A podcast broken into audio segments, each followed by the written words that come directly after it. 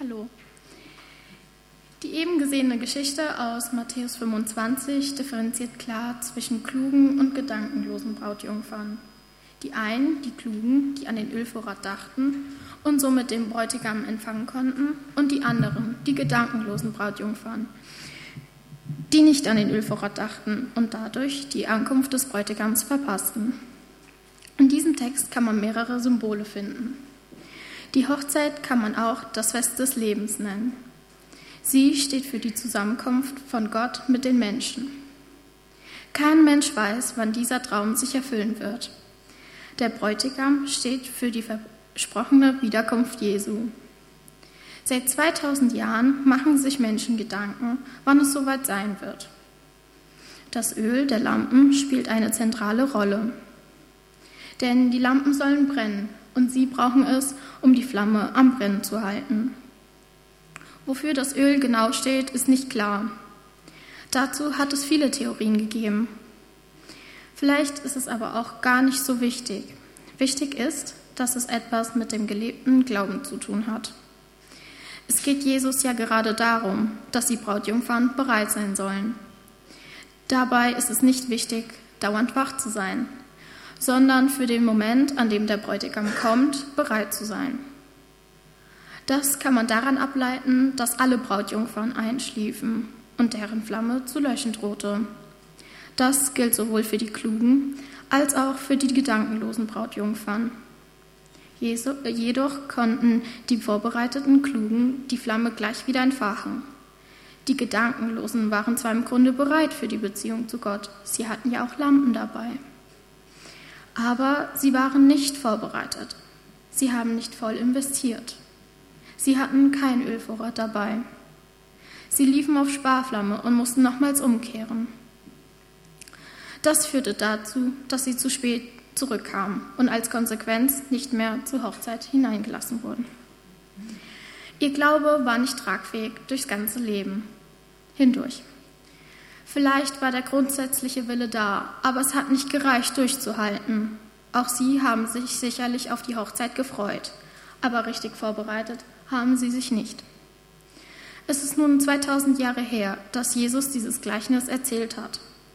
Heute ist uns bekannt, dass es bis zu der in der Offenbarung verheißenen Wiederkunft Jesu eine lange Wartezeit gibt. Unser Ziel soll es sein, diese Wartezeit als Vorbereitungszeit zu nutzen, um bereit zu sein, Jesus Ankunft mitzuerleben und ihn willkommen zu heißen.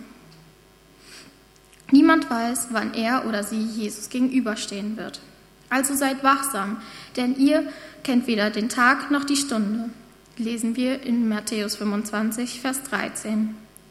Und weil wir nicht wissen, wann Jesus wiederkommt oder wann wir Jesus gegenüberstehen werden, ermahnt uns Jesus, mit diesem Gleichnis immer bereit zu sein. Das ist eine Herausforderung. Das können wir nur durchhalten, wenn das Warten auf Jesus Christus eine Grundhaltung in unserem Leben wird. Ich denke, bei dem Öl geht es vor allem darum, dass unser Glaube sich in unserem Leben zeigt.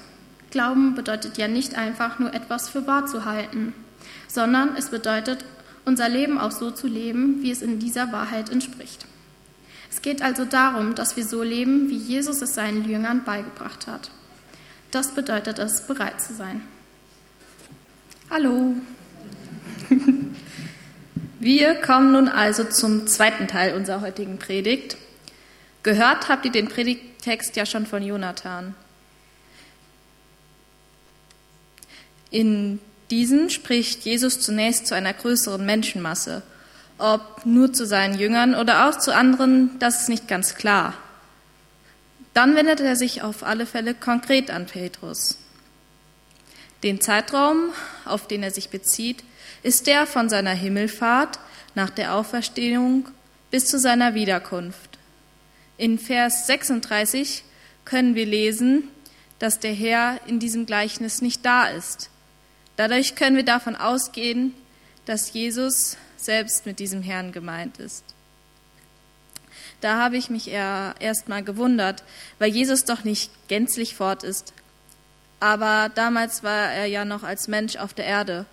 Und für Zeitgenossen muss es sich nach seinem Tod dann schon so angefühlt haben, als sei er weg. In dem Text an sich steckt, wie ich finde, auf der einen Seite eine Mahnung, aber auch eine Hoffnungsperspektive. Nicht nur in Vers 35 ermahnt Jesus seine Jünger während seiner Abwesenheit, in Anführungsstrichen, den Glauben nicht zu verlieren. Aber auch uns fordert er dazu auf, bereit für seine Ankunft zu sein, also an Jesus festzuhalten, auf ihn zu hoffen und zu vertrauen und eben nach seinem Lehren und Willen zu leben. Und auch in Momenten, in denen man seine Gegenwart nicht so spürte. Dann ist ja in den ersten Vers ja noch von Landen die Rede und davon, dass unsere Lenden umgürtet sein sollen. Dabei geht es auch es wie auch bei der Parallelstelle in Matthäus darum, dass wir bereit sein sollen. Das macht auch der Vers danach deutlich. Wir sollen also Feuer und Flamme für Jesus sein und bleiben. Die Frage ist, sind wir bereit dafür? Und wie funktioniert das? Was bedeutet es, bereit zu sein? Ich denke, da gibt es sehr viele Möglichkeiten. Von Beten über Bibellesen zu Gesprächen über Gott oder während man draußen herumständert, sich an der Schöpfung Gottes zu erfreuen und sich an ihn zu erinnern. Lassen wir Gottes Geist in unserem Leben wirken Auch in Hebräer 11, Vers 6 steht etwas zu Glaube und Vertrauen.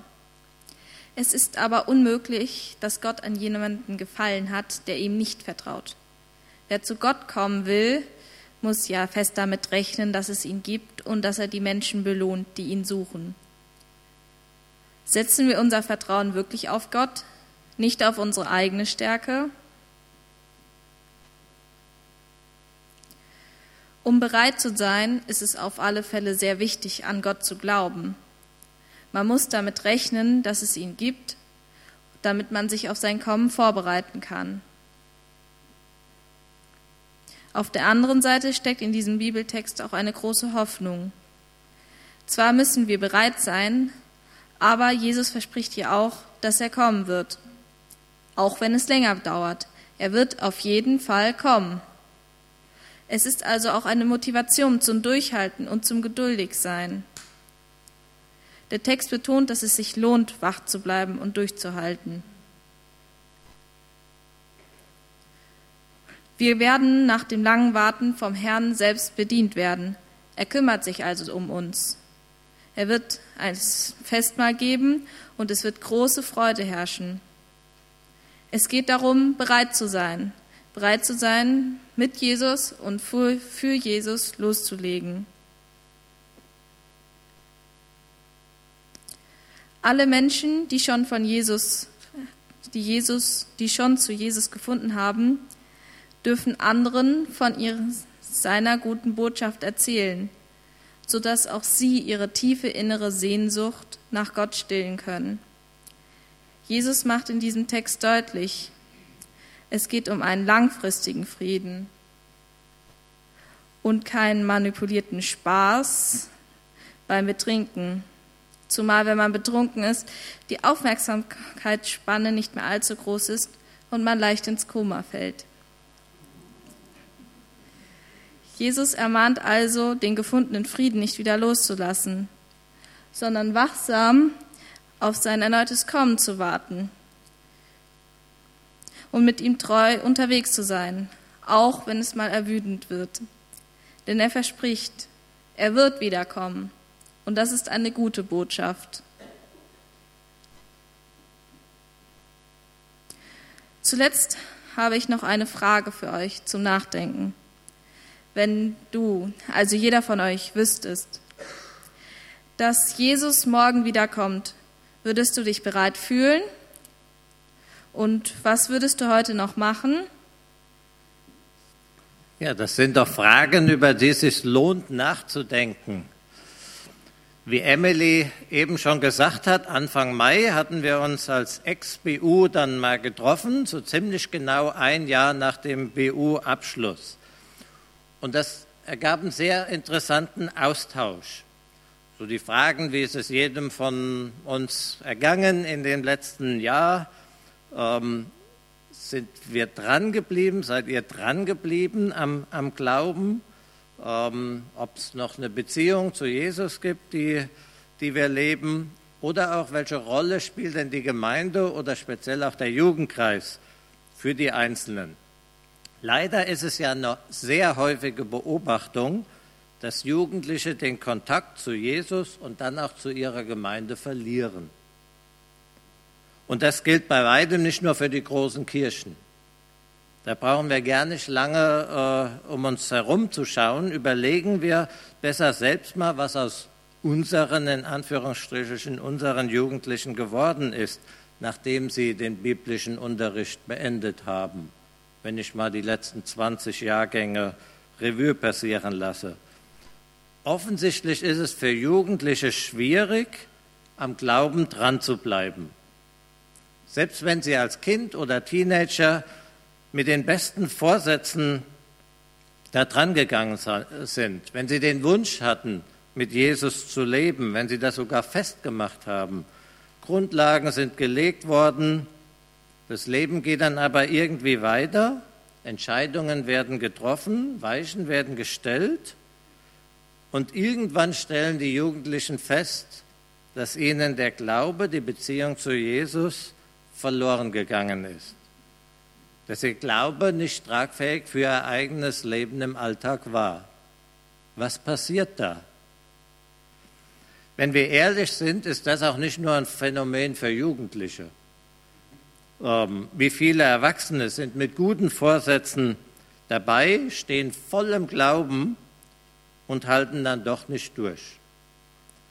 Und wenn wir noch ehrlicher sind, dann schauen wir gar nicht nur auf Jugendliche oder auf andere Erwachsene, sondern dann schauen wir auf uns selber und stellen uns selbst die Frage, inwieweit wir denn für uns in unserem Leben am Glauben dranbleiben. Welche Rolle spielt denn die Beziehung zu Jesus Christus in meinem Alltag? Es geht ja eben, wie Noel ja schon gesagt hat, beim Glauben nicht nur darum, was für wahr zu halten. Es geht nicht um Lehrmeinungen, es geht nicht um alte Wahrheiten, sondern es geht um eine lebendige, liebevolle Beziehung in den Sendschreiben, den sogenannten Sendschreiben in Offenbarung 2, da schreibt Johannes an die Gemeinde in Ephesus, ich weiß von all dem Guten, das ihr tut, von eurem Einsatz und eurer Ausdauer. Um meinetwillen habt ihr gelitten und doch nicht aufgegeben. Aber etwas habe ich an euch auszusetzen. Eure Liebe ist nicht mehr so wie am Anfang kehrt um und handelt wieder so wie zu Beginn. Harte Worte. Als Jesus nach seiner Auferstehung Petrus begegnet ist, da hat er Petrus auch nicht gefragt, was eigentlich hast du verstanden oder was glaubst du von dem, was ich euch so lang und breit erklärt habe, sondern seine Frage an Jesus war, hast du mich lieb? Das war Jesu Frage an, an Petrus. Zurück zu den Gleichnissen. Jesus erzählt oft Gleichnisse, um einen ganz bestimmten Aspekt mit diesem einen Gleichnis zu verdeutlichen. Und wenn wir uns diese beiden Gleichnisse, die wir heute angeguckt haben, mal anschauen, dann geht es letztendlich darum, treu mit Jesus unterwegs zu sein. Die Woche habe ich mich mit Pastor Andi Mang auch nochmal über diese Texte unterhalten und erklärte, er hat mir erklärt, diese Stelle, wo es heißt, haltet euch bereit und lasst eure Lampen nicht verlöschen, also im Predigtext der erste Vers, Vers 35. Da steht in wörtlicheren Übersetzungen, lasst eure Lenden umgürtet sein und eure Lichter brennen. Lenden umgürtet sein und Lichter brennen. Beides hat was damit zu tun, aufbruchbereit zu sein. Den Lendengurt am Tag kann man losmarschieren und die Lichter in der Nacht. Es verdeutlicht, dass es beim Warten nicht darum geht, die Zeit totzuschlagen, bis Jesus wiederkommt, bis der Bräutigam kommt und die Party beginnt. Es geht hier nicht darum, irgendwie Zeit rumzukriegen. Es geht darum, treu mit Jesus unterwegs zu sein. Es geht darum, durchzuhalten, auch wenn es manchmal ermüdend wirkt oder wird. Und die Frage, bin ich dazu bereit? Habe ich überhaupt noch den Wunsch, mit Jesus unterwegs zu sein in meinem Alltag? Und wenn ja, was sind denn meine Beweggründe, warum ich mit Jesus unterwegs sein will?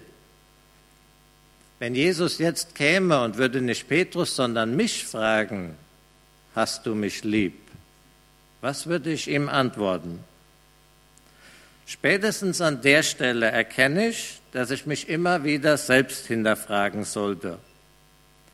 Setze ich mich im Reich Gottes ein, einfach weil Dinge erledigt werden müssen? Oder spüre ich noch diese erste Liebe, wie wir es in dem Schreiben an die Gemeinde in Ephesus gehört haben? Ich weiß von eurem Einsatz und eurer Ausdauer, aber eure Liebe ist nicht mehr so wie am Anfang.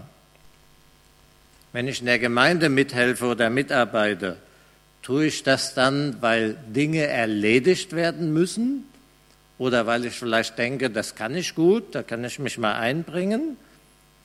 Oder tue ich das ganz bewusst für Jesus? Weil ich ihn liebe, weil es das Teil dieser ersten Liebe ist, Jene Liebe, als ich noch frisch im Glauben war, als ich noch Feuer und Flamme war. Und spätestens an dieser Stelle merke ich, diese Gleichnisse fordern uns persönlich raus. Hier wird meine, meine Grundmotivation für das, was ich tue, in Frage gestellt. Wenn bereit sein heißt, treu mit Jesus unterwegs zu sein, wie kann ich das dann in meinem Alltag umsetzen. Da kommen wir schnell an die Grenze des Machbaren. Feuer und Flamme sein kann ich nicht machen. Äh, diese erste Liebe wiederentdecken kann ich nicht machen. Das fühlt sich schlecht an. Das ist das falsche Wort bei, bei, bei solchen Sachen. Es geht ja bei den Gleichnissen nicht um Durchhalteparolen. Es geht um, um Treue, um Hingabe, um Liebe. Begriffe, die nicht so recht zu, zu dem Begriff Machbarkeit passen. Und doch sind wir ja nicht unbeteiligt bei dem Ganzen. Ob ich Jesus lieb habe oder nicht, ob ich treu mit ihm unterwegs bin oder nicht, das hat natürlich sehr viel mit mir zu tun. Selbst wenn ich das nicht machen kann in dem Sinne, aber ich kann Voraussetzungen schaffen, die förderlich und hilfreich sind. Gott in meinem Alltag kann ich Zeit einräumen. Ich kann Gott Raum in meinen Gedanken geben oder eben auch nicht. Ich kann Gott in meinem Alltag einbeziehen oder eben auch nicht. Und das ist es doch letztendlich, was es heißt, treu mit Jesus unterwegs zu sein. Im Glaubenskurs, gerade dem Spur 8 Kurs, den wir schon öfter gemacht haben, da ist in einem dieser Referate kommt die 4G-Regel vor. Hört sich mittlerweile eher an wie so eine mutierte Corona-Regel, aber das war schon lange davor auch schon, diese 4G-Regel. Und Italiener hat es eben auch schon angesprochen. 4G für Gebet, für Gottes Wort, für Gemeinschaft und Gutes tun. Soweit in dem, in dem Glaubenskurs. Das sind Dinge, wo ich Dinge einbringen kann, aber nicht um mir was zu verdienen, sondern um Raum zu schaffen, dass ich mit Jesus unterwegs sein kann, dass Gottes Geist mich füllen kann. Wenn, das sind auch nicht umsonst dann Dinge, die über die Jahrhunderte hinweg als zentrale Bausteine dieses lebendigen, tragfähigen Glaubens auch angesehen wurden. Wenn unser Gebet verkümmert, dann leidet unsere Beziehung zu Gott. Wenn, Gottes, wenn wir Gottes Wort keinen Raum geben, also die Bibel im Bücherschrank letztendlich verstauben lassen, dann schränken wir Gelegenheiten ein, in denen Gott zu uns reden will. Wenn wir die Gemeinschaft der Gläubigen verlassen, weil wir denken, dass wir unseren Glauben auch gut alleine leben können, dann laufen wir Gefahr, kalt zu werden, so wie eine einzelne glühende Kohle. Und wenn wir nur reden, ohne guten Taten folgen zu lassen, dann ist es letztendlich ein totes Gedankengebäude und kein lebendiger, gelebter Glaube. Ich kann Gott außen vor lassen in meinem Leben. Entweder weil ich denke, ich habe sowieso alles selber im Griff und ich brauche keine Hilfe von oben, oder weil ich aufgehört habe, überhaupt noch irgendwo mit Jesus in meinem Alltag zu rechnen. Und da sind wir wieder bei dem Punkt, wo viele Menschen ihren Glauben verloren haben. Ein Glaube, der nicht tragfähig war in ihrem alltäglichen Leben. Ich wünsche mir, beziehungsweise ich wünsche uns allen, dass der Predigtext von heute uns wieder neu animiert, Gott in unserem Leben und in unserem Alltag Raum zu geben, dass wir bereit sind als treue Diener Gottes, nicht als mürrischer Macher oder auch nicht als Hüter der Wahrheit, sondern als ein Diener, der sich freut, seinem Herrn dienen zu dürfen selbst wenn der gerade nicht sichtbar ist.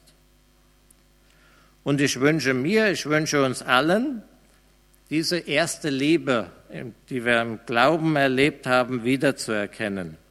Dass wir glücklich darüber sind, treu mit Jesus unterwegs sein zu dürfen. Amen.